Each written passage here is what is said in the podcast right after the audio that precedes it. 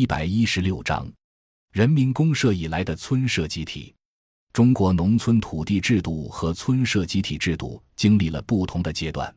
大体可以分为三个阶段，即人民公社时期、分田到户后取消农业税前、取消农业税以来三个阶段。此外，全国不同地区还有一些创新性的实践也值得讨论。人民公社体制。人民公社实行三级所有、对为基础的政社合一体制。生产队是农民基本的生产与生活单位，共同生产、统一分配是最基本的经济核算单位。人民公社实行按劳分配，所有劳动都核算为工分。一般来讲，作为基本核算单位的生产队，每个社员劳动力通过参加劳动获得总工分。总工分乘以每个工分的分值就是社员年收入，而每个工分的分值又取决于生产队当年总收入减去总支出，再除以总工分的所得。即以上公式中，无论是生产队总收入、总支出，还是生产队总工分、社员个人总工分，都是不确定的。人民公社时期城乡分割，农村以农业为主，农民主要从事农业生产。生产队主要收入也来自农业，生产队社员集体劳动，每天集体出工计工分，每个社员每天出工所计工分，一年加总即为社员一年总工分。所有社员总工分再加上其他诸如民办教师、赤脚医生的工分加总，形成生产队总工分。生产队总收入即为一年内农副业等各项收入的加总。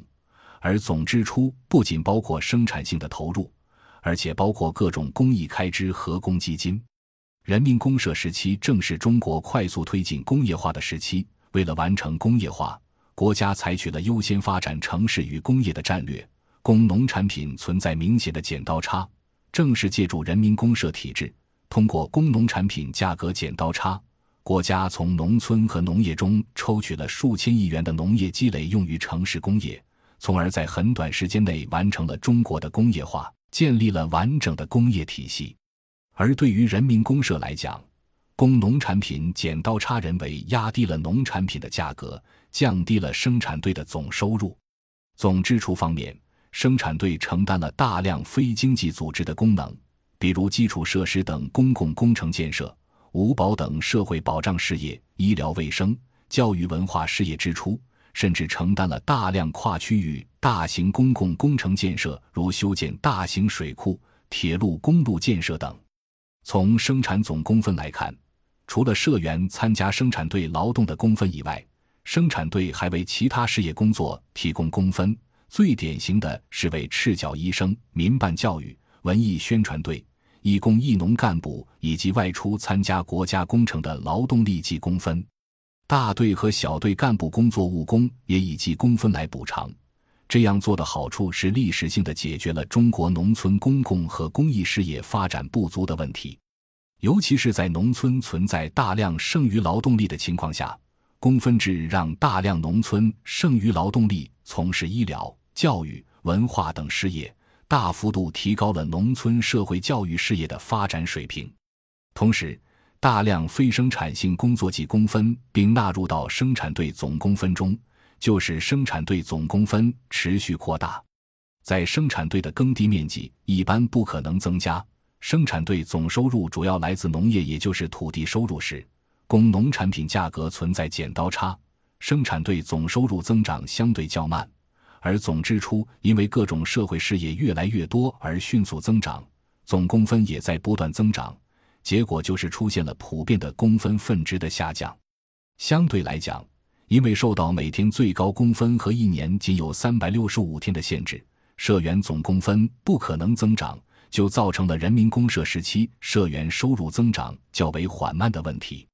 人民公社时期，农户收入较低，很多生产队仅仅维持温饱水平。生产队在进行分配时，就必须考虑无法挣工分的非劳动力、老年人。儿童以及病残人员的基本分配，因此，在全国几乎所有生产队中，生产队经济剩余、总收入、总支出分配都要既考虑人口，又考虑劳动力。生产队经济条件好，可以按人劳五五开分配；即人口和劳动力对半分配，大部分生产队则按人劳六四开甚至七三开来分配。按人口分配是生存的逻辑，是福利的逻辑，也是平均主义的逻辑；按劳动来分配，则是按劳分配。无论从哪个方面来看，人民公社时期的按劳分配都是很不够的。除了没有真正实现按劳分配以外，因为个体劳动与最后收入之间缺少联系。生产队集体劳动还存在出工不出力以及农业生产监督的难题，最终造成了人民公社的低效率。进入二十世纪八十年代，集体劳动统一分配的生产队模式被分田到户的大包干模式取代。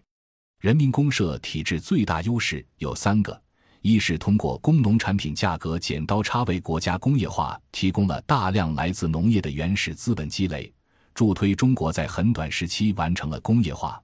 二是将大量农村剩余劳动力引导到教育、医疗、文化等社会建设事业，从而主要依靠农村社会内部力量将传统中国乡村社会改造为现代社会结构。三是利用农村剩余劳动力，大幅度提升了农业生产基础条件，包括修建一亿多亩比较高质量的梯田，修建大型水利设施等等。极大地改善了农业生产条件，典型的是有效灌溉面积由新中国成立初期的百分之十八提高到一九八零年的百分之四十六。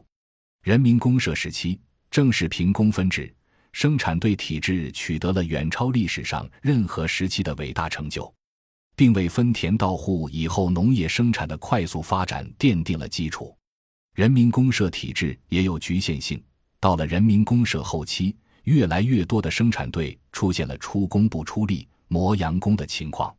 一九七八年，安徽小岗村大包干的做法很快就在全国推开。感谢您的收听，本集已经播讲完毕。喜欢请订阅专辑，关注主播主页，更多精彩内容等着你。